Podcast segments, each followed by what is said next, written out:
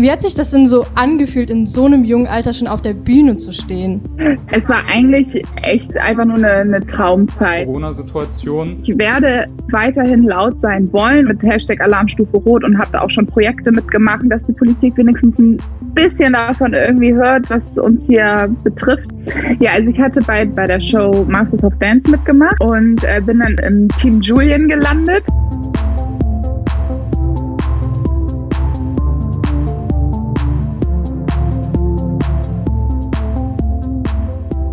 Ladies and Gentlemen, meine Damen und Herren, herzlich willkommen zur fünften Folge mittlerweile vom Gestern vom Morgen Podcast. Heute mit Fiona. Hi, hey, Fiona. Fiona. Hallo. Das ist Sarah. Und ich und bin Leon. Leon. Ihr kennt vielleicht diese internationalen Stars, die schon als Kind in irgendwelchen Sendungen mitgespielt haben, auf Bühnen standen. Miley Cyrus als Hannah Montana, Selena Gomez, Justin Bieber. Und vielleicht denkt ihr, sowas gibt's doch in Deutschland nicht. Das ist so eine richtige Ami-Sache. Aber Fiona ist äh, ein gutes Gegenbeispiel dafür, schätze ich mal. Also ähm, hochgegriffene Beispiele, aber vom Ding her. Warum nehme ich denn diese Beispiele? Erklär mal, äh, was hast du als Kind und als Jugendliche so gemacht? Also ähm, ganz früher war ich mal in einer Kinderband, das hieß die Lollipops. Da war ich mit Susi zusammen und ähm, ja, wir haben, oh Gott, was haben wir denn eigentlich? glaube ich, drei Alben, ja, drei Alben veröffentlicht und ähm, dazu auch immer jeweils eine Tour gehabt und Musikvideodrehs und so weiter und so fort. Deswegen ist das schon eine sehr, sehr spannende und aufregende Zeit, vor allem in dem Alter, da war ich elf. Ähm, das war schon, schon aufregend und eine sehr prägende Zeit. Und ähm, ja, das war dann so ein bisschen ja, die deutsche Hannah Montana würde ich, also das ist echt sehr, sehr hochgegriffen, eine Beispiele, aber ja, so hat das alles bei mir angefangen. Ähm, du warst dann ja auch wirklich im jungen Alter auf Tournee und ich habe tatsächlich selber noch ein Album von euch in meinem Zimmer stehen. Und was ganz witzig ist, ähm, wie hat sich das denn so angefühlt, in so einem jungen Alter schon auf der Bühne zu stehen? Also wenn ich halt an mich denke, mit elf habe ich vielleicht irgendwelche Lego-Sets gerade mal aufgebaut, aber du warst schon in ganz Deutschland gefühlt unterwegs. Wie war das so für dich? Es war eigentlich echt einfach nur eine, eine, Traumzeit, kann man eigentlich sagen. Also ich wusste halt schon sehr, sehr früh, dass ich gerne vor die Kamera möchte. Ich habe auch, bevor ich bei den Lollipops war, schon geschauspielert.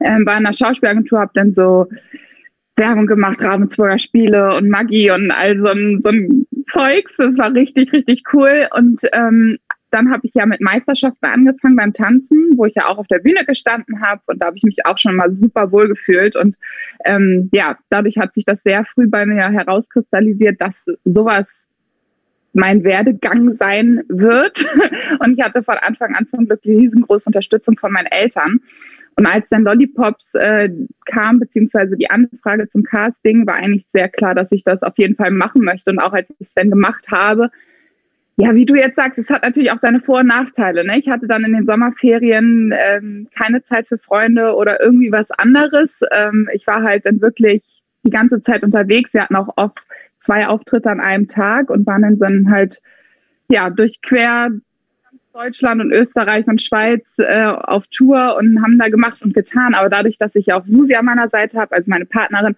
mit der ich wirklich ein Herz und eine Seele war, beziehungsweise immer noch bin, wir verstehen uns immer noch gut und haben regelmäßig Kontakt, habe ich das eigentlich gar nicht so wahrgenommen, dass mir irgendwas genommen wurde in der Kindheit, sondern eher wirklich äh, jetzt im Nachhinein vor allem sehe ich das als riesengroßes Geschenk, dass ich das machen durfte. Das klingt so wirklich ziemlich krass, finde ich, diese Vorstellung, dass man bereits in äh, so jungem Alter irgendwas macht. Ne? Also ich habe früher, glaube ich, auch immer meine Eltern irgendwie angesprochen. Kann ich einen YouTube-Kanal starten? Was würdet ihr davon halten? So mit 12, 13, ne? Und meine Eltern haben mich da immer so ein bisschen gebremst. So, das ist nun mal die Öffentlichkeit, pass mal ein bisschen mhm. auf. Wenn du älter bist, hast du vielleicht eine Idee. Stand das für dich, äh, war das für dich nie so ein Gedanke, boah, vielleicht bin ich so ein bisschen zu jung? Oder vielleicht auch für deine Eltern, um jetzt auf der Bühne zu stehen? Also für mich, für eine Person, mhm. die, die einfach gar nicht so in dieser Szene drin ist, für mich ist es so ein verrückter Gedanke, schon so als Kind irgendwelche Autogramme zu geben, auf irgendwelchen Shows zu sein. Wie war das für dich? Also ja, es war auf jeden Fall sehr, sehr verrückt, aber ich muss sagen, dadurch, dass das ja alles sehr seriös war, wir hatten eine tolle Plattenfirma hinter uns, wir hatten ein tolles Management hinter uns, wir waren nie allein, also wir hatten immer ähm, Management und Betreuer ähm, bei uns und die, die super auf uns aufgepasst haben und uns aber auch trotzdem die Freiheit gelassen haben. Also ähm, ich, ich verstehe, was du meinst und ich glaube, jetzt im Nachhinein, wenn ich jetzt mir vorstelle, so kleine elfjährige Mädels zu sehen, denke ich mir auch manchmal so, ah, aber ich meine jetzt, vor allem jetzt wird es ja eigentlich immer alles früher. Ich meine, die Elfjährigen haben jetzt schon TikTok und, und alles drum und dran und machen und tun, was natürlich auch sehr fragwürdig ist, aber gut, das ist ein ganz anderes Thema. Aber ähm, ja, wir hatten tatsächlich auch einen YouTube-Kanal gestartet und Leute, hm. ich sag's euch, hätten wir das durchgezogen, wir wären jetzt die YouTube-Stars. Aber das haben wir nicht durchgezogen. Nein, also wir hatten eigentlich nur Spaß daran, das ein bisschen festzuhalten. Ähm, und es gibt es tatsächlich auch noch bei YouTube, weil wir nicht mehr an das Passwort kommen. Ähm, wir kommen weder an das Passwort noch an die E-Mail, wo das Passwort zurückgesetzt werden könnte. Also von daher wird es wahrscheinlich einfach auf YouTube für immer und ewig bleiben. Nein, aber ähm, Spaß beiseite. Wir hatten tolle Unterstützung von unseren Eltern beide, also Susi und ich. Wir hatten tolles Management, tolle Leute, die immer mit uns auf Tour waren. Wir wurden nie alleine gelassen und vor allem wurde natürlich auch über uns so ein bisschen gewacht, was wir denn im Internet präsentieren. Ne? Also es wurde natürlich auch äh, abgecheckt und gesagt, so hier und da ähm, wollt ihr nicht mal gucken, dass ihr das vielleicht so und so macht. Und mhm. wir wurden so ein bisschen geleitet. Ich glaube, das ist auch ganz wichtig in dem Alter, weil wir natürlich auch manchmal auf blöde Gedanken gekommen sind. Aber äh, eigentlich im Großen und Ganzen war es einfach nur eine, eine lustige Zeit. Auf welche blöden Gedanken, wenn man fragen darf? Ach, naja, was macht man so, wenn man sechs Wochen zusammenhängt irgendwie und dann geht es ja auch los. Also mit elf äh, habe ich ja angefangen und als ich dann, ja, also Susi war auch noch ein äh, Dreivierteljahr älter als ich und wenn man dann so 13, 14 irgendwie wird, dann findet man ja dann auch irgendwie die Jungs interessant und dann will man sich ja auch ganz besonders darstellen. okay. Und all sowas, also nein, äh, ja, wir hatten keine richtig doofen Gedanken, aber natürlich geht es dann auch irgendwann Richtung Pubertät und dann ähm, hat man dann natürlich manchmal seine, seine Flausen im Kopf. Ja, das hört sich wirklich sehr, sehr interessant an und ich kann mir auch vorstellen, dass sich das, also sieht man ja auch, dass sich das wirklich sehr geprägt hat. Mit 15 bist du dann ja, glaube ich, das erste Mal nach Los Angeles geflogen. Kannst du mhm. mal kurz erklären, was es damit auf sich hat oder was du da gemacht hast? Genau, also als ich dann ja wusste, dass auf jeden Fall ähm, die Bühne mein Beruf werden soll, äh, habe ich mich dazu entschieden, mal nach LA zu fliegen, weil ich halt auch schon immer da die Videos gesehen habe und ich wusste einfach, dass ich ja mich schnell weiterentwickeln möchte und auch gepusht werden möchte und ähm, da ist natürlich LA ein ganz, eine ganz besondere Adresse, die erste Adresse, die einem natürlich eigentlich in den Kopf fällt. Und auch da muss ich wieder mal betonen, dass ich die komplette Unterstützung hatte von meinen Eltern. Also ich wurde im Mai 14, im Juni bin ich dann schon mit frischen, äh Quatsch, 15. Äh, und dann bin ich im Juni mit frischen 15 nach LA geflogen. Und ähm, das sehe ich auch nicht als selbstverständlich, dass dann Eltern sagen, ja, Kind, dann mach mal viel Spaß und tschüss. Mhm. Ähm, aber zum Glück hatte ich da ähm, Freundinnen gehabt, die mich da aufgenommen haben. Ich sage immer, das sind meine zwei American Mummies. die waren ganz, ganz süß zu mir. Die haben mich da aufgenommen und bei denen habe ich immer gewohnt. Und ähm, ja, dann habe ich da immer so ein sechswöchiges Intensive mitgemacht, habe wirklich von morgens bis abends getanzt. Also ich glaube, ich habe um 8 Uhr das Haus verlassen und bin irgendwie gegen 22, 23 Uhr nach Hause wieder zurückgekommen. Also ich war echt eigentlich den ganzen Tag am Tanzen und ähm, habe da halt auch Blut geleckt, um nochmal wirklich zu wissen, okay, das ist was, was man als Beruf ausüben kann. Also auch wenn es vielleicht in Deutschland, weil es war 2011, da war noch nicht so die Tänzerszene in Deutschland wirklich so weit, dass man sagt, ja, das ist ein anerkannter Beruf und ähm, mach doch mal was Vernünftiges, was man ja auch immer so gerne oft hört. Aber das äh, hat mich nochmal motiviert zu sagen, ähm, man kann Tänzerin sein. Ähm, ich habe ja auch schon mal erwähnt, dass ich halt auch einmal bisher sechs Wochen in LA war, um zu trainieren. Mhm. Also bei mir war es halt so, ich war die ersten zwei, drei, vielleicht auch vier Tage, ähm, ja nicht depressiv, aber ich war etwas überfordert, weil mhm. ich bin halt da angekommen und wollte trainieren. Aber dann sieht man so diese ganzen Stars und in LA ist es wirklich so, dass teilweise fünf, sechs, sieben, achtjährige besser sind als mhm. Millionen mal besser sind als du. Und ich war dann schon so ein bisschen überfordert am Anfang. War das bei dir ganz anders, weil du halt schon diese Bühnenerfahrung hattest? Oder war das bei dir ähnlich, dass du am Anfang so ein bisschen geschockt warst und dachtest, okay, wow, was geht hier ab? Also ich war auf jeden Fall auch geschockt. Ich weiß da ganz genau, was du meinst. Ich war auch so, was zur Hölle geht hier ab? Ähm, aber eigentlich hat mich das tatsächlich einfach nur gepusht. Ich muss auch sagen, die ersten paar Tage war ich auch bei den Choreos beim Pickup, also bei, beim Aufnehmen der Choreo sozusagen auch so ein bisschen so, oh mein Gott, okay, kannst du das bitte noch einmal langsamer erklären? Aber irgendwie kommt man da richtig schnell rein. Das ist halt komplettes Learning by Doing. Und tatsächlich hat mich das auch sehr, sehr gelehrt, nochmal ähm, dass man sich gar nicht mit den anderen einfach vergleichen sollte, sondern eher einfach sich inspirieren lassen sollte. Ich habe den super gerne beim Tanzen zugeguckt, auch den kleinen, wie du schon meinst, den kleinen Kids da. Das ist ja Wahnsinn, aber das ist natürlich auch wieder eine ganz andere Welt. Ne? Die haben da äh, Homeschooling nicht nur wie jetzt hier in Corona-Zeiten auch, sondern einfach auch so. Da können die sich das komplett anders einteilen. Die werden da von den Eltern ja auch nochmal anders unterstützt und äh, die tanzen da von morgens bis abends und ähm, wachsen auch einfach ganz anders auf. Aber ich habe einfach gelernt, ich vergleiche mich mit niemandem. Ich versuche einfach äh, immer das Beste zu geben, was ich geben kann. Ich versuche immer besser zu sein, als ich einen Tag davor war. Ich gehe nochmal die Choreos durch und nehme sie dann auf und gucke, habe ich mich verbessert, habe ich mich hoffentlich nicht, aber verschlechtert oder habe ich, was kann ich noch, noch anders machen? Und das war tatsächlich auch für, für mein Mindset einfach äh, ein ganz, ganz großer Sprung. Das ist ja schon ein deutlicher Übergang jetzt gewesen eigentlich. Von du warst Sängerin bei Lollipop zu du warst Tänzerin und bist schon in, nach Los Angeles gereist. Das ist ja schon, mhm. das sind schon zwei verschiedene Themen. Also äh, wie bist du eigentlich so auf diesen Karriereweg als Tänzerin aufgesprungen? Wie kam das dann plötzlich? Also Tanzen hat mich halt schon immer begleitet. Also ich habe ähm, angefangen zu tanzen, da war ich vier und ähm, wollte auch immer nur tanzen. Also ich bin auch mal geritten und äh, ich hatte auch mit meiner Schwester zusammen Pferd und das war auch alles super und da gehe ich auch voll drin auf. Es ist so meine andere Persönlichkeit, Natur und Tiere. Aber ähm, ich wollte immer tanzen und als ich dann bei den Lollipops war, wie gesagt, und davor ja auch geschauspielert habe, habe ich mich dann ähm, entschieden mit 16 die Schule abzubrechen, also zu beenden. Ähm, ich war halt eigentlich auf dem Gymnasium, typischer Weg, ne, Abi und dann mal gucken und dies, das, Ananas. Und ich so, nee, ich will auf jeden Fall tanzen.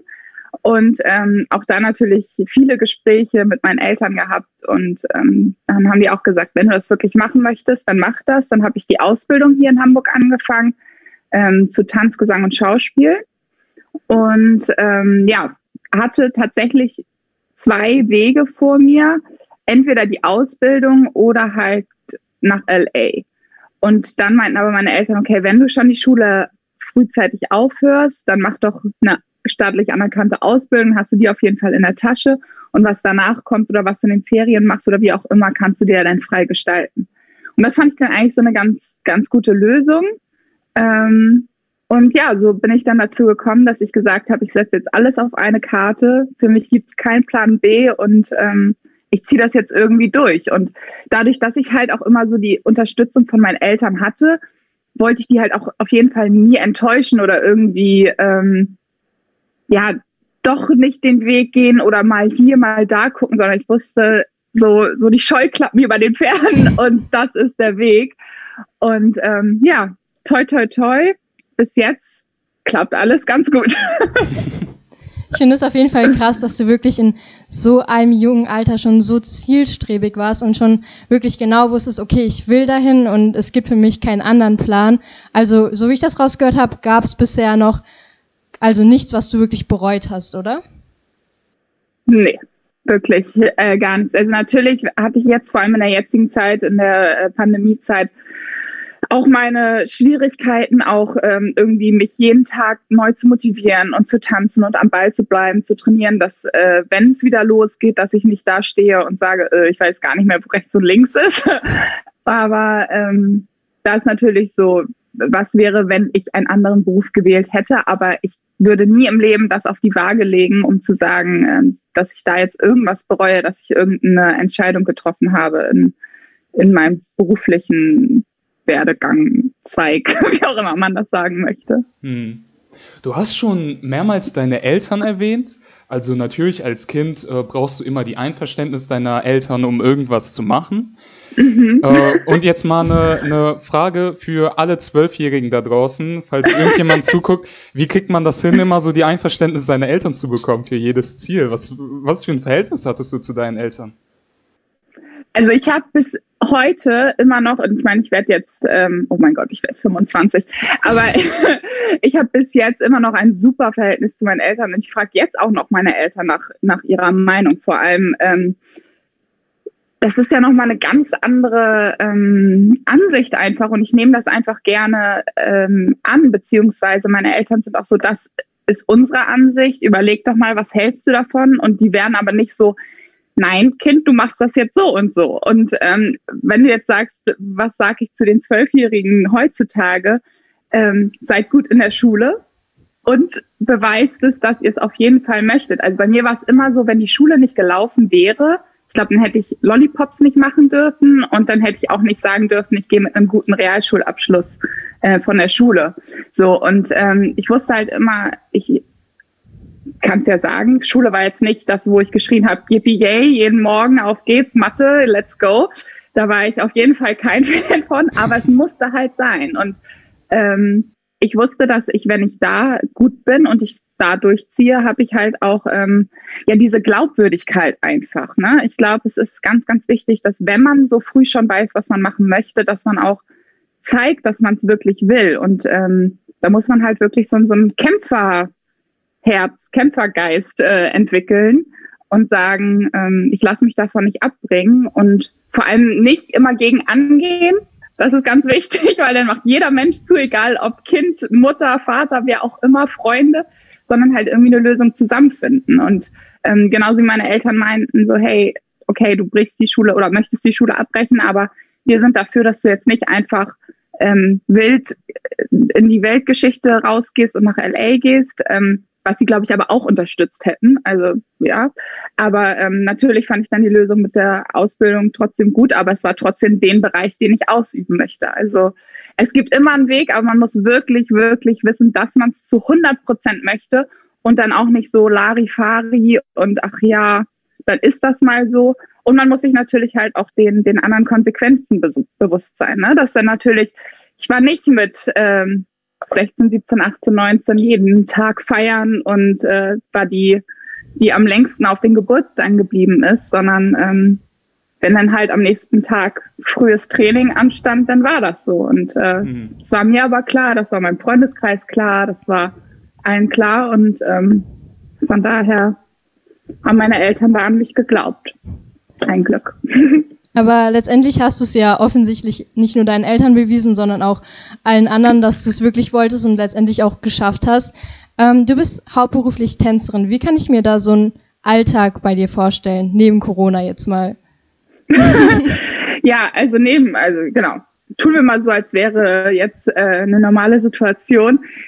Äh, ja, für viele klingt es halt auch immer so ein bisschen, also was ich früher ganz oft gehört habe, als ich angefangen habe, auch ähm, war so, warum bist du denn kaputt oder so, du machst doch das, was du liebst. Und mhm. natürlich machen wir das, was wir lieben, aber es steckt natürlich auch viel, viel mehr dahinter als, ähm, als das, was man nur sieht oder preisgibt auf Social Media. Ne? Also eigenständiges Training, fit halten, gesunde Ernährung, da geht's schon los. Dann ähm, ausreichend Schlaf, trotz irgendwie unregelmäßigen ähm, Tagesabläufen. Papierkram, also ich sitze gerade im Büro, wenn ihr den Schreibtisch sehen würdet, würdet ihr hinten überkippen. Aber halt, äh, ja, es geht halt von bis und man ist selbstständig. Ähm, da kommt halt alles, alles mit auf den Schlag dazu. Aber bestimmt gibt es doch da auch äh, coole Momente. Also was würdest du sagen, waren deine Karriere-Highlights bis jetzt als Tänzerin? Oh, äh, ja, also wenn, wenn wir das so sehen, ist eigentlich, also finde ich alles eigentlich nur cool, was ich gemacht habe. Ich glaube, sonst würde ich das auch nicht so sehr lieben, was ich mache. Also egal, was es ist, ähm, feiere ich einfach, weil ich es wirklich genieße, Tänzerin sein zu dürfen. Und ähm, naja, klar, die Highlights sind halt die ganz großen Dinger. Ähm, zum Beispiel bei DJ Bobo stand ich mal vor 120.000 Menschen bei einem Weltrekord von Mario Barth auf der Bühne im Olympiastadion in Berlin. Das werde ich nie vergessen. Ähm, allgemein, ja, allgemein jede Tour, die ich gemacht habe, war was ganz Besonderes. Allgemein Touren sind einfach, ich liebe das einfach, weil man wächst auch mit, mit allen zusammen. Man, man schließt nicht nur irgendwie Freundschaft, sondern eigentlich schon fast äh, wie eine Familie wächst man da zusammen. Und ähm, naja, so hat jeder Job irgendwie sein, seinen eigenen Reiz. Und man darf sich halt auch irgendwie ähm, nicht zu schade sein, irgendwie mal über den Schatten zu springen und auch mal was anderes auszuprobieren und einfach äh, mal zu gucken, was so geht. Und dann hat man mega viel Spaß. Also es ist echt, dieser Beruf ist halt so, ähm, wie sagt man, ähm, nicht monoton, sondern aus, nee, nicht außergewöhnlich, Vielseitig. sondern wie bitte? Vielseitig. Vielseitig, das ist es. Hammer. Genau. Der ist so vielseitig und es ist einfach, ähm, von daher jeder, jeder Job, den ich hatte, hat irgendwie immer was, was Spezielles mit am Start. Ähm, also wie ich gerade rausgehört habe, war das ja letztendlich doch gar nicht so schlimm, dass du nicht diese typische Jugend hattest von feiern, feiern, feiern, weil, also mhm. wie ich mir das halt vorstelle, du stehst halt auf einer Bühne, da läuft praktisch Live-Musik und du tanzt dazu. Also eigentlich ist es ja gar nicht so viel anders und meistens halt auch noch mit anderen Mädels oder Jungs. Ähm, Gab es denn schon mal bei solchen Auftritten irgendwie eine Panne von deiner Seite, dass du irgendwas halt dich ertanzt hast oder dass es irgendeinen Fehler von dir gab? Und wenn ja, bist, wie bist du damit so umgegangen? Äh, oh, da muss ich jetzt tatsächlich mal nachdenken. Weil ich sag mal, wenn ich jetzt dir 50 lustige Geschichten erzählen könnte, wäre es wahrscheinlich sehr witzig, aber dann würde ich meinen Job nicht so gut machen. ähm, nee, also tatsächlich, ähm, natürlich passiert es mal. Oh, doch, ich habe eine richtig gute Geschichte. Äh, es war eine Michael Jackson Tour hatte ich mal und ähm, da hatten wir dann immer Quick Changes, also das sind dann halt ne, die Umzüge, die ganz, ganz schnell passieren müssen. Und einmal ähm, hat die Quick Change Hilfe, also da hinten sind dann immer ähm, ganz liebe Leute, die uns halt helfen, von den Klamotten uns zu befreien und wieder schnell in die anderen rein. Und dann hatten die mir für Thriller die Beaded-Jacke gegeben. Und dann wäre ich fast mit der ähm, Leder, äh, mit der, doch mit der weißen Lederjacke rausgerannt und hätte Thriller getanzt. Und auf einmal sehe ich nur, man kommt ja dann aus den zwei Gängen so sehe ich nur die anderen komplett in dem äh, Thriller zerrissenen Outfits und ich gucke mich an und hatte so diese Lederjacke an, die so hochglänzend war. Und es war, glaube ich, wirklich, hätte man das gefilmt, ähm, wäre das wirklich einmal so ein Stoppmoment gewesen, komplette Schockstarre. Und ich will da nur einen Schritt zurück und dann hat, haben wir es noch zum Glück gerettet, weil das Intro dann so lang war und dann konnte ich mich nochmal umziehen und so weiter und fort. Wahrscheinlich ist es jetzt auch im Kopf mehr eine lustige Geschichte, wenn man dabei war. Aber es sind halt immer so Kleinigkeiten, die dann das irgendwie alles so ganz witzig machen, beziehungsweise auch, oh, es gibt vieles, wenn die ähm, Künstler, also die, die Sänger oder Sängerinnen auf einmal andere Wege gehen als bei den Proben. Und auf einmal denkst du so, okay, ich tanze hier gerade, wo möchtest du hin? Und da muss man immer gucken, wo wer wie hingeht. Aber das sind halt auch Sachen, da muss man dann schnell reagieren. Und ähm, das Gute ist, meistens arbeitet man ja mit vielen Tänzer oder Tänzerinnen zusammen, die auch ähm, das schon länger machen. Das heißt, dass die wissen, dass man einfach schnell in Reaktion, äh, in, in, in Situationen reagieren muss. Und ähm, ja, dann, dann versucht man das irgendwie immer so einfach hinzudeichseln, dass halt der Zuschauer nichts davon merkt. Das ist halt so unsere, unsere Kunst dahinter, egal was auf der Bühne passiert, wir dürfen es uns nicht anmerken lassen.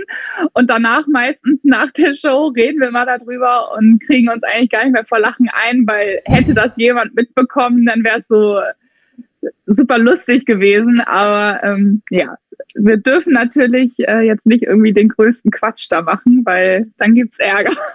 Hm. Michael Jackson Tour hast du gerade eben gesagt. Was, was war das für eine Tour? War das mit Michael Jackson selbst oder? Nein, nein, so eine nein, Tribut um, Gottes Willen, um Gottes Willen, nein, das war gerade, äh, nee, ich hatte so eine äh, Michael Jackson Tribute Show war das. Mhm. Das war ja. tatsächlich mein allererster Job, also meine allererste Tour. Das war eigentlich ganz cool. Ich hatte im August meine Ausbildung abgeschlossen ähm, und im Oktober ging, glaube ich, die Tour schon los. Und das war mein allererster Job und das war natürlich mega cool, weil ich war so aus der Ausbildung raus, hup, direkt in, in das Berufsleben rein und dann direkt eine Tour und ähm, ja, es war, war witzig. Okay, aber mit einer anderen Berühmtheit äh, hast du auf jeden Fall zusammengearbeitet. bevor wir dieses Interview hatten, da hat Sarah mit sehr viel Begeisterung von dir erzählt. Und dann meinte sie irgendwann, ja, die war ja auch äh, in vielen Julian Bam Videos dabei. Ah. Und da, da meinte ich so, ja, äh, was hat er so von ihrer Show geblockt oder was war da los? Und sie so, nee, nee, äh, die hat da mitgemacht. Und ich so, wie, echt? Und dann hat sie mir das gezeigt. Du hast ja wirklich äh, Tanzvideos mitgemacht von ihm in einzelnen Challenges und sowas. Äh, äh, Performer, Tänzer, Background-Tänzer, Sänger. Ich bin, hallo, willkommen. und äh, ich persönlich finde das super interessant, weil vor allem in unserer Generation äh, war Julian Bam ja total präsent, als sein mm. Hauptkanal gelaufen ist. Äh, wie, wie ist dein Verhältnis zu ihm und wie ist das zustande gekommen? Ja, also ich hatte bei dir äh, bei, der, bei der Show Masters of Dance mitgemacht und äh, bin dann im, im, Team Julian gelandet. Irgendwo habe ich auch die Jacke hängen. Ah nee, die ist im Tanzzimmer. Ähm, und äh, genau, dann war ich, war ich bei ihm im Team und muss sagen, dass ich richtig, richtig happy jetzt auch vor allem im Nachhinein bin oder war, dass ähm, ich in dem Team gelandet bin, weil nicht nur die Teamkonstellation an sich hat super funktioniert und wir haben uns mega gut alle verstanden, sondern Ju war auch echt einfach äh, super lieb zu uns und äh, war auch einfach immer dabei und ähm, hat sich um uns gekümmert und da haben sich auch ähm, wirklich tolle Verbindungen einfach geschlossen. Und ähm, ja, bis heute haben wir immer noch immer mal Kontakt. Also ähm, der ist einfach ein super, super toller, lieber Kerl. Also ich kann 0,0 was Schlechtes über ihn sagen. Der ist, der ist eigentlich genauso, wie ihr ihn auch wahrscheinlich kennt. Also wirklich, der ähm, ist ganz, ganz normal eigentlich, nur dass er halt einer der erfolgreichsten YouTuber ist. Aber mhm. das hat er nie raushängen lassen und der ist immer noch jetzt für uns erreichbar und auch das Team, was hinter ihm steht, seine Managerin, ähm, mit der habe ich auch immer noch Kontakt, ein herzensguter Mensch. Also das war wirklich ähm, ganz viel Liebe an euch raus, falls ihr das seht. Und äh, ich erinnere mich noch in einem seiner ähm, letzten Videos auf seinem Hauptkanal, ähm, der, der verfolgt ihn ja nicht mehr aktiv, der hat generell mhm. aufgehört. Und ein, einer der Gründe ähm, dafür war ja, dass das extrem viel Stress und Aufwand war, hat er erzählt. Mhm. Also, dass das extrem viel Arbeit war. Und du hast äh, in Videos mitgespielt, richtig? Mhm. Äh, wie genau. hast du das so wahrgenommen? Wie war die Arbeit generell mit ihm zusammen? War das tatsächlich so, dass man gemerkt hat, hey, der ist total hektisch, man muss irgendwie vorankommen, da gibt es Zeitdruck? Mhm. Oder ähm, konnte der so dieses freundliche aufrechterhalten immer?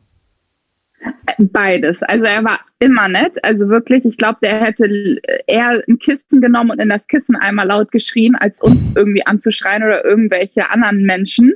Mhm. Ähm, aber man hat trotzdem gemerkt, also der hat wirklich, vor allem in der Masters of Dance Zeit auch, da hatte er noch so viele andere Sache, Sachen parallel am Laufen. Also der, ich habe ihn nie kennengelernt oder nie, nie gesehen, wie auch immer, dass er nur ein Projekt hatte. Also wirklich, ähm, der hat nicht viel geschlafen. Ich weiß nicht, wie der das geschafft hat und gewuppt hat, aber der ist immer am Machen und Tun gewesen. Und ähm, ich hoffe sehr für ihn, dass er es jetzt auch dann mal geschafft hat, bisschen eine Stufe runter zu gehen und zu sagen, ähm, ich mache jetzt mal nicht so viel und gönne meinem Körper auch mal ein bisschen mehr Ruhe und Schlaf, weil der ist wirklich, also auch nachdem ich das alles gesehen habe, sobald jetzt jemand ankommt mit, ach ja, die YouTuber, die machen ja nichts oder wie auch immer, da komme ich immer und hole mein ganz großes Veto raus, weil ich es jetzt halt live äh, miterlebt habe, was da wirklich an Arbeit hintersteckt. Und ähm, ich kann nur sagen, das ist wirklich Wahnsinn, was der äh, geleistet hat. Also ähm, ja, der hat beides super viel Stress gehabt und immer viel zu tun, aber der war immer lieb zu uns. Ja, du hast jetzt viel von äh, Julian Bam erzählt, aber wie war das für dich persönlich? Also wie, wie hast du so einen Videodreh wahrgenommen für dich selber? Also für mich selber war es eigentlich super lustig, weil ich natürlich jetzt nicht so viel hinter den Kulissen dann mitbekommen habe, sondern ähm, ich war halt da, also natürlich hinter den Kulissen im Sinne von, als wir gedreht haben. Aber ich glaube, das, was bei ihm so gestresst hat oder war oder so stressig war, war halt, dass er so viel immer ähm, parallel laufen hatte oder hat. Ich weiß jetzt gerade nicht. Will ich darf nicht so viel sagen. Ich weiß natürlich was, aber ich weiß nicht. Äh, wie auch immer. Auf jeden Fall, ähm, war es eigentlich super lustig immer. Der ist halt echt, wir hatten ja auch vor allem diese Challenge, oh mein Gott, wie hieß die nochmal? Was bin ich? Und wir haben uns, wenn ich das so sagen darf, wirklich bepisst vor Lachen, aber es war echt super witzig mit ihm. Und ähm, auch diese ähm, Sound versus Reality oder wie das da hieß, ich weiß gerade gar nicht, ähm, auch super lustig. Es war ja auch noch mit den anderen Leuten von Masters of Dance eine super coole Konstellation vom Team her. Also ich kann nichts Negatives hier sagen. Ähm, wirklich, es war immer mit sehr, sehr viel Spaß verbunden und ich glaube, das Stressige, was danach passiert ist, auch in der Post-Production, ähm, da war ich dann halt auch gar nicht mehr dabei. Ähm, um nochmal kurz auf Masters of Dance zurückzukommen, was war denn deine Motivation, ähm, dich dort anzumelden und dort teilzunehmen? Ähm, beziehungsweise erzähl nochmal kurz, was es überhaupt ist, für die, die es vielleicht nicht kennen. Also Master of Dance war eine Sendung bei äh, ProSieben und ähm, war halt eine Tanzshow im Sinne von, du konntest hingehen, dir was Kleines da auf der Bühne zusammenzaubern und das äh, vortanzen und dann äh, konntest du halt in ein Team gebuzzert werden und so bin ich dann halt auch zu, zu Ju gelandet oder bei Ju gelandet. Aber ähm, meine Motivation war tatsächlich sehr, sehr impulsiv wieder. Ich bin immer so, ach komm, sonst bereust du es nachher, du bewirbst dich erstmal. Ich habe nämlich einen Abend, bevor die Bewerbung, Bewerbungsfrist äh, abgelaufen wäre, mein Video dahin geschickt, also so super spontan. Ich müsste eigentlich einer der letzten gewesen sein und ähm, habe dadurch dann auch direkt ein, zwei Tage später sofort Bescheid bekommen, äh, ja, komm doch mal vorbei hier nach Köln und so weiter und so fort. Und ich war so, hoch, das ging jetzt aber sehr schnell. Äh, aber dadurch, dass ich halt so spät dran war, ähm, musste ich natürlich dann auch schnell reagieren. Und ja, ich war eigentlich so oder bin es auch immer noch. Mach doch einfach mal erstmal mit, schick raus und wenn du immer noch ein komisches Bauchgefühl hast, dann kann man immer noch Nein sagen. Ich habe da bis dato noch nichts unterschrieben oder irgendwie sowas. Also ich war zu nichts verpflichtet. Äh, selbst in der Show hätte ich die ganze, also hätte ich jeden Tag sagen können, so, ah, ist doch nichts für mich, ich bin da mal weg, Leute. Ähm, was ich natürlich nicht gemacht habe. Aber ähm, genau, deswegen einfach machen, ja, nur dieses eine Leben, genießt es doch, macht doch alles mit, worauf ihr Bock habt und dann werden wir mal sehen, wo die Reise hingeht. Und das war eigentlich meine Motivation. Ähm, aber wenn du so erzählst, äh, Videodreh mit Julian Bam, Auftritte bei Masters of Dance, Auftritte bei einzelnen Shows von verschiedenen Künstlern. Für mich persönlich klingt das jetzt gar nicht nach Festanstellung. Und nee. ähm, nein, ist es auch nicht, oder? Nee. Ja. Ähm, und jetzt ist Corona und Shows laufen momentan gar nicht. Mhm. Wahrscheinlich kannst du dich nicht mal mehr mit irgendwem treffen, wirklich um irgendwas aufzunehmen. Wie ist denn die Situation für dich gerade? Wie nimmst du das wahr, äh, den Lockdown insgesamt? Also ich muss sagen, jetzt geht es mir eigentlich wieder richtig, richtig gut. Am Anfang vom Lockdown war ich halt ähm, wirklich down. äh, Wortwitz, nein, okay. oh mein Gott, Leute, bei diesem Thema versuche ich, muss ich das irgendwie immer ein bisschen mit Humor versuchen zu gestalten, weil anders kann man es eigentlich auch nicht mehr ähm, richtig äh, überstehen. Aber man versucht halt einfach wirklich jeden Tag das Beste zu machen. Ich bin trotzdem am Tanzen, am Trainieren. Ich ähm, versuche mir jeden Tag irgendwie voll zu ballern mit äh, Online-Classes, ob ich die selber nehme oder auch mal welche gebe. Und ähm, trainiere hier zu Hause, mache das Beste draus. Ähm, und ja, ich muss sagen, ich habe das große Glück, ich habe jetzt hier mein Büro, ich habe einen Tanzraum, ich ähm, kann mich da komplett entfalten. ähm, ich muss sagen, wenn ich natürlich jetzt, wo auch, ähm, wenn ich mit anderen spreche, die in einer Einzimmerwohnung sind, muss ich einfach sagen, dass ich da wirklich super, super dankbar bin. Ich kann in die Tanzschule gehen. Ähm, wo ich, wo ich angefangen habe zu tanzen, weil es ist so wie meine zweite Familie, wenn halt niemand da ist. Wir sprechen uns dann äh, auch immer ab, dass wir dann natürlich alleine sind und so weiter und so fort. Ähm, finanziell ist natürlich alles nicht so der, der Knüller, sage ich mal.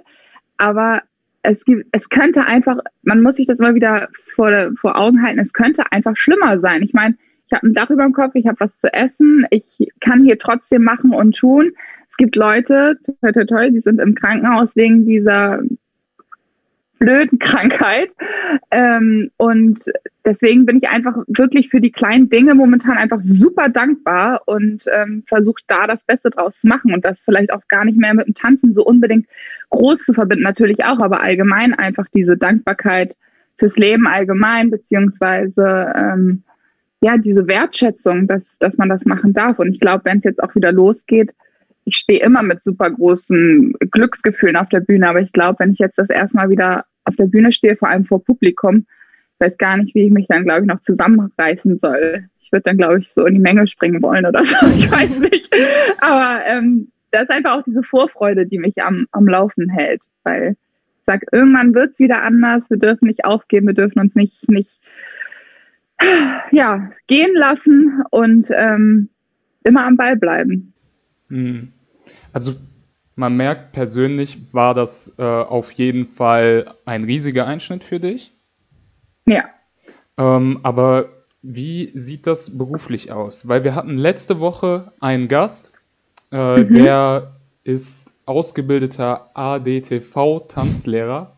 Das ist die zweitgrößte Organisation für Tanzlehrer und Tanzlehrende, soweit ich mich da mhm. eingelesen habe.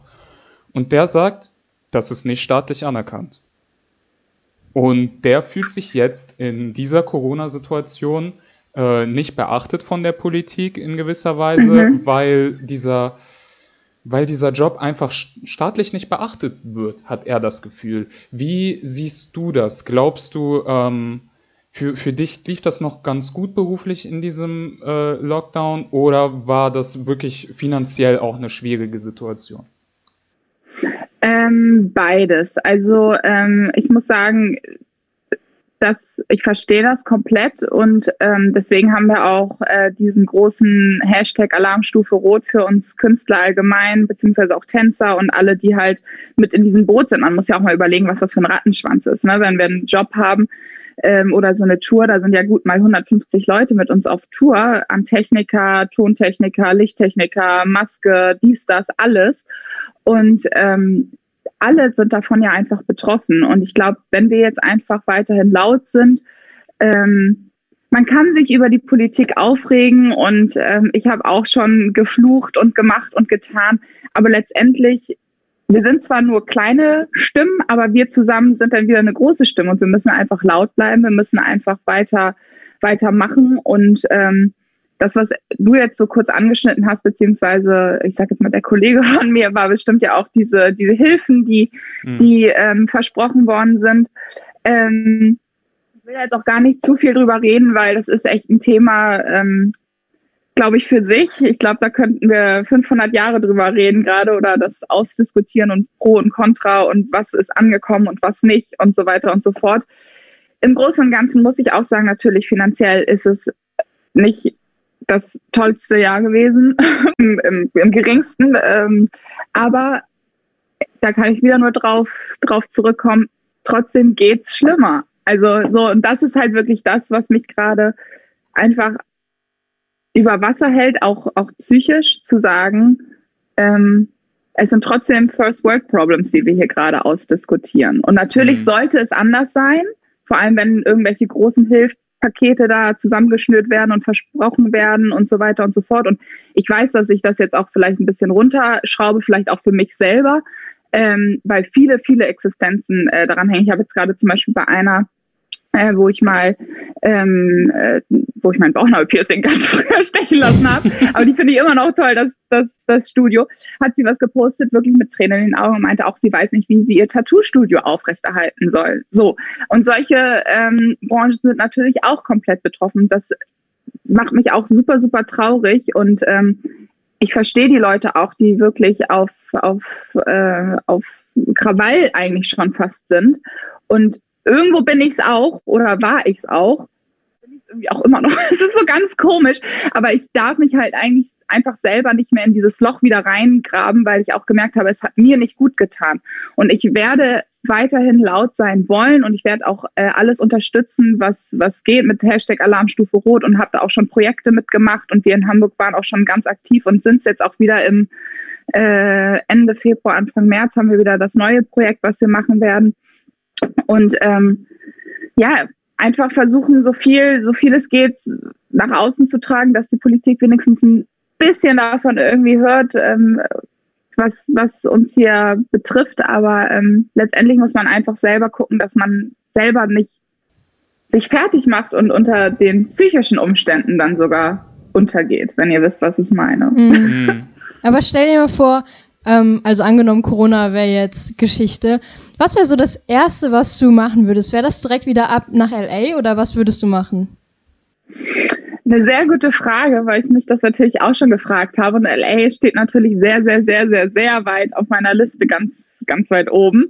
Ähm, aber tatsächlich ähm, würde ich als allererstes äh, zu meinen Oma und Opa und mhm. meine Schwester, die wohnt eigentlich im Süden, äh, die ist in den Süden gezogen, schon vor vielen Jahren, ähm, die alle auf einen Fleck holen und ich glaube, äh, einfach wirklich mit meinen engsten Freunden und äh, Familie den ganzen Tag verbringen und meinetwegen auch mit Sleepover, alle in einem Raum oder so und alle so um, umschlungen. Nein, aber erstmal wirklich, äh, ja, meine Familie die ganze Zeit knuddeln. Ja, irgendwie äh, lenke ich das vielleicht jetzt wieder aufs Negative. Tut mir leid, weil es so ist. Aber, ja, alles ähm, gut. Aber äh, du, du hast ja eben angesprochen, dass äh, tatsächlich sich viele Künstler benachteiligt fühlen. Aber mich würde mhm. interessieren, mhm. was ist das eigentlich konkret? Alarmstufe Rot hast du gesagt, heißt das Projekt? Mhm. Äh, was sind so diese Hauptpunkte, die ihr nach vorne tragt und warum? Naja, also ganz am Anfang war es ja auch so, ähm, dass das Verständnis komplett gefehlt hat. Bei diesem Lockdown Light war es ja noch so, dass alles ja offen hatte. Die, ähm, die Einkaufszentren äh, hier in Hamburg zumindest äh, waren rappelvoll vom Weihnachtsgeschäft auch. Also da waren ja wirklich die Menschen so, man durfte eigentlich auch nicht essen in den Einkaufszentren. Trotzdem hatten sie dann irgendwie alle ihre Maske unten und haben da irgendwie gegessen und gemacht und getan, was man natürlich dann irgendwie in der Presse gesehen hat. Und unsere Tanzschule wurde, also die Tanzschulen wurden halt ähm, einfach dicht gemacht, obwohl wir halt ähm, Hygienekonzepte ausgearbeitet haben von A bis Z. Also wir hatten neue Lüftung, wir hatten Luftreiniger, wir hatten ähm, die Notausgänge umgebaut in Ein- und Ausgänge, damit nur Leute dahin kommen, haben an die Decken so Dinger gehangen, dass man da so Plexiglasscheiben ranhängen kann. Also wirklich, dass jeder seinen eigenen Bereich hat. Also so sicher, also wirklich. Und dann fährst du aber in der Straße äh, entlang und guckst aus dem Auto nach links und der Bus ist komplett voll. Wo, wo ist da die Regelung, dass da nur XY Menschen rein dürfen? So. Und äh, da war halt einfach dieses Verständnis nicht da, dass ähm, das einfach nicht richtig geguckt worden ist, wo denn wirklich jetzt was nachverfolgt werden konnte und wo nicht. Wir haben alle immer aufgenommen, wer wo stand. Jeder hat sein Nümmerchen bekommen und man durfte nur auf diesem Platz stehen. Das heißt, wenn was gewesen wäre, hätten wir komplett nachvollziehen können, wer wann wo auf welchem Platz stand. Ähm, also es war wirklich alles komplett von vorne bis hinten überdacht und natürlich auch finanziell viel reingesteckt worden. Und dann wurde es ja wieder alles dicht gemacht und dann hieß es ja die großen Hilfen und so weiter und so fort. Was jetzt bei wem angekommen ist, das ähm, weiß ich jetzt auch nicht. Äh, ich höre auch nur viele Aufschreie, dass ja auch viele Tanzschulen da noch nicht äh, das alles bekommen haben, beziehungsweise nicht nur die Tanzschulen, sondern allgemein die ganze Branche. Ähm, und da ist es natürlich dann schwer, echt einfach äh, die Läden am, am Laufen zu halten, beziehungsweise dass man nicht sagt, man hat jetzt einfach nicht für ein Jahr lang Rücklagen gehabt und ähm, wie sollen wir das jetzt noch, noch ertragen? Hm.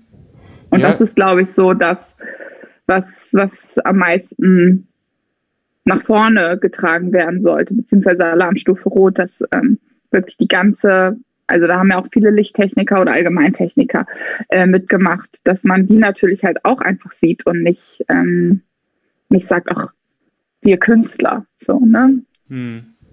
Ja, ich versuche das gerade mit dem Interview mit Sascha zu verknüpfen von letzter Woche, weil ihr habt da wirklich ziemlich ähnliche mhm. Ansichten und ich glaube, äh, so langsam verstehe ich auch, wa was dahinter steckt. Also äh, diese Hygienekonzepte, die da ausgearbeitet wurden, ähm, dass ihr euch so intensiv damit beschäftigt habt und mhm. dann gesagt wurde, jetzt kommt Lockdown Light, also das wird jetzt nicht so heavy für alle, das ist ja noch ganz entspannt, aber für euch war das ein riesiger Einschnitt, also für euch im Sinne von die Tänzer-Künstlerszene. Mhm. So. Und ich habe das Gefühl, das größte Problem und das, was die Leute so in eurer Szene am meisten nervt, ist, dass es nicht wirklich richtig kommuniziert wurde. Das heißt, dass es gewisse Leute gibt, dass, bei denen diese Hilfen nicht ankommen, die nicht wissen, mhm. warum es so ist und äh, die auch nicht verstehen, wie es weitergeht und sich nicht informiert fühlen von der Politik. Würdest du das so unterstreichen?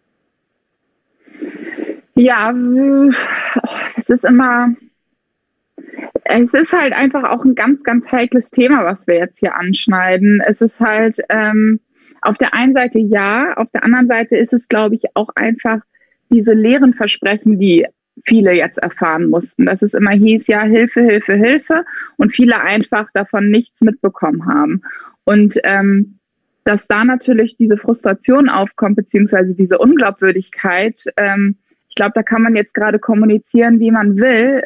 Ich glaube, solange da nichts passiert und man nichts schwarz auf weiß oder die Leute da irgendwie ähm, schwarz auf weiß Unterstützung haben auf dem Konto, ähm, wie soll das weitergehen? So und ähm, was ich halt auch viel mitbekomme, ist, äh, die Novemberhilfe ist immer noch nicht angekommen. Warum heißt es denn überhaupt Novemberhilfe und so weiter und so fort? Mhm. Es ist halt ähm, deswegen, äh, es ist ja einfach nur echt ähm,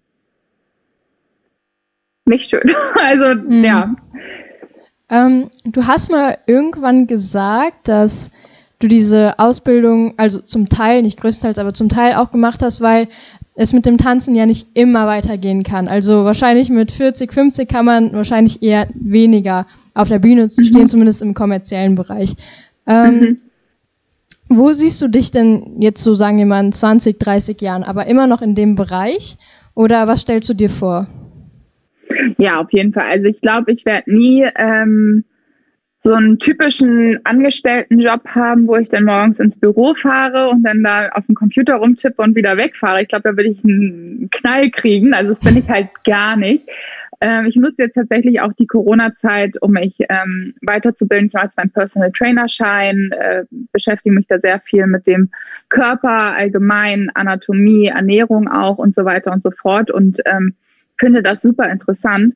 Und wer weiß, was danach kommt, ob, ähm, ob ich hinter die Kamera gehe, ob ich äh, in Richtung ähm, Choreografie nur noch was mache oder äh, Regie oder vielleicht auch dann irgendwie Personal Training Leute begleite. Also ähm, natürlich habe ich schon so ein paar Sachen im Kopf, wo es hingehen könnte, aber genauso wie ich sonst mein Leben jetzt gerade ähm, lebe, bin ich echt ähm, offen und lass es auf mich zukommen, weil wer weiß, was es auch in 10 bis 20 Jahren gibt. Also man weiß ja vor allem jetzt gar nicht, wie die Welt dann aussieht, wie die Branche dann aussieht, was gefragt wird. Ähm, von daher schauen wir mal. Ich lasse mich selber überraschen. Und äh, mich, mich fasziniert halt wirklich diese Motivation, die du hast. Also so, das scheint so, etwas zu sein, was als Kind angefangen hat und was bis jetzt ins Erwachsenealter ungebrochen ist, wo du auch sagst, in der Zukunft geht es so weiter, natürlich, da mache ich auch irgendwas mit Show und Tanzen. Was ist ähm, dieses eine, was sich so an diesen Shows hält, am Tanzen? Was bedeutet dir das? Was ist dieses Gefühl vielleicht, was du empfindest? Eigentlich, ja, eine interessante Frage, weil ähm, wirklich einfach dieser Beruf beziehungsweise Tanzen alles für mich ist. Es klingt immer so blöd und so kitschig, aber es ist halt einfach so. Also ich würde wirklich mein letztes Hemd dafür geben. Ich, ähm, ich bin, glaube ich, auch, also ich kann sagen, ich bin, glaube ich, einfach so. Ich glaube, entweder hat man es oder man hat es nicht. Und ich habe halt wirklich von Anfang an, vom, von seit meiner Kindheit dieses Kämpferherz und ähm, diese, diese Willensstärke, dass ich, wenn ich was erreichen möchte, das auch irgendwie erreiche und ähm, ich dafür auch alles mache. Und diese Motivation, manchmal ähm, muss ich ehrlich sagen, bin ich selber von mir manchmal erstaunt, aber genauso habe ich natürlich auch äh, andere Tage, wo ich das dann auch mal komplett gehen lasse. Ich glaube, diese gute Balance ist halt auch ganz, ganz wichtig, was ich aber auch lernen musste, weil ich hatte mal eine Zeit, wo ich wirklich jeden Tag von morgens bis abends go, go, go, go, go war und ähm, das natürlich auch sehr extrem dann ist. Und wenn man aber diese gute Balance hat zwischen auch mal entspannen, mal was anderes machen und dann hast du aber wieder genügend Energie und Motivation, damit weiterzumachen, ähm, was du halt liebst, dann machst du es einfach. Also ich habe das noch nie in Frage gestellt eigentlich, ähm, woher das diese krasse Motivation dafür kommt, weil es einfach das ist, was ich was ich liebe. Ja. Es ist einfach in mir, bin ich einfach. Ähm, stell dir mal vor, irgendwie eine Schülerin von dir oder nicht mal aus dem tänzerischen Bereich, sondern irgendein Jugendlicher kommt zu dir, weil ich persönlich kenne halt viele, die sich unsicher über ihre, ihren Werdegang sind und eigentlich wissen, was sie machen mhm. wollen, aber ihnen halt das fehlt, was du immer hattest, dieses Kämpferich und diese, dieser Wille. Was würdest du denen, sagen wir mal, du hast 30 Sekunden Zeit, um denen einen Ratschlag zu geben. Was würdest du denen ans Herzen legen? 30 Sekunden. Oh mein Oder Gott. hast du ein bisschen okay, mehr Zeit? Also. Wir machen jetzt 30 ähm, Sekunden. Das ist die Challenge. Challenge. Oh Gott, oh Gott, oh Gott. Ähm, auf jeden Fall, was würde ich denen raten? Ähm, Durchhaltevermögen aufzubauen, weil vor allem in der jetzigen Zeit, es wird immer alles schnelllebiger, ne? Social Media und so weiter und so fort. Die neue Generation, beziehungsweise die Jüngeren, haben auch eigentlich keine Geduld mehr. Deswegen haltet durch und wenn ihr was wollt, dann müsst ihr davor einfach dann auch kämpfen und eure Ziele immer vor Augen haben. So lasst es nicht von irgendwem belabern, das ist euer Ding, was im Kopf ist. Und wenn ihr das wirklich wollt, also man muss es aber auch wirklich, wirklich, wirklich, wirklich wollen und nicht so, ach, es wäre mal ganz schön, wenn, oder ich will auch mal neben Star XY stehen, dann ist es Pustekuchen. Man muss es wirklich wollen und dann durchhalten, durchhalten, durchhalten und nicht faul sein. Also wirklich, es ist so viel Training und so viel Durchhaltevermögen und ähm, es ist alles andere als leicht, aber wenn ihr es wollt, dann go for it. Das ist Waren das 30 Sekunden? ich weiß es nicht. Das war auf jeden Fall äh, ein super Fazit für, diese, für dieses Interview. Äh, du zeigst ja auch jetzt äh, Durchhaltevermögen. Du bist jetzt in diesem Interview, aber dein Zeitplan ist trotzdem voll. Du musst jetzt gleich auch wieder los, hast du uns gesagt. Wir sind auf jeden Fall super, super dankbar, dass du trotzdem irgendwie noch diese Zeit reingequetscht hast. Super gern. Das ist ja auch das Gleiche wie bei euch. Ich meine, ihr hattet ja wahrscheinlich auch Bock, einfach so einen Podcast jetzt zu starten. Ja, und mhm. ist egal, was die anderen sagen, macht damit weiter. Fragt Leute, die Bock haben, mit euch zu quatschen. Lass dich nicht runterkriegen vom Lockdown. Du hast ja deine Ausbildung, deine Kontakte, deine Erfahrung. Ich bin mir sicher, du kommst da auch irgendwie durch durch die Lage, wenn auch mit bisschen Danke. Ach und Krach so. Irgendwie wird das schon.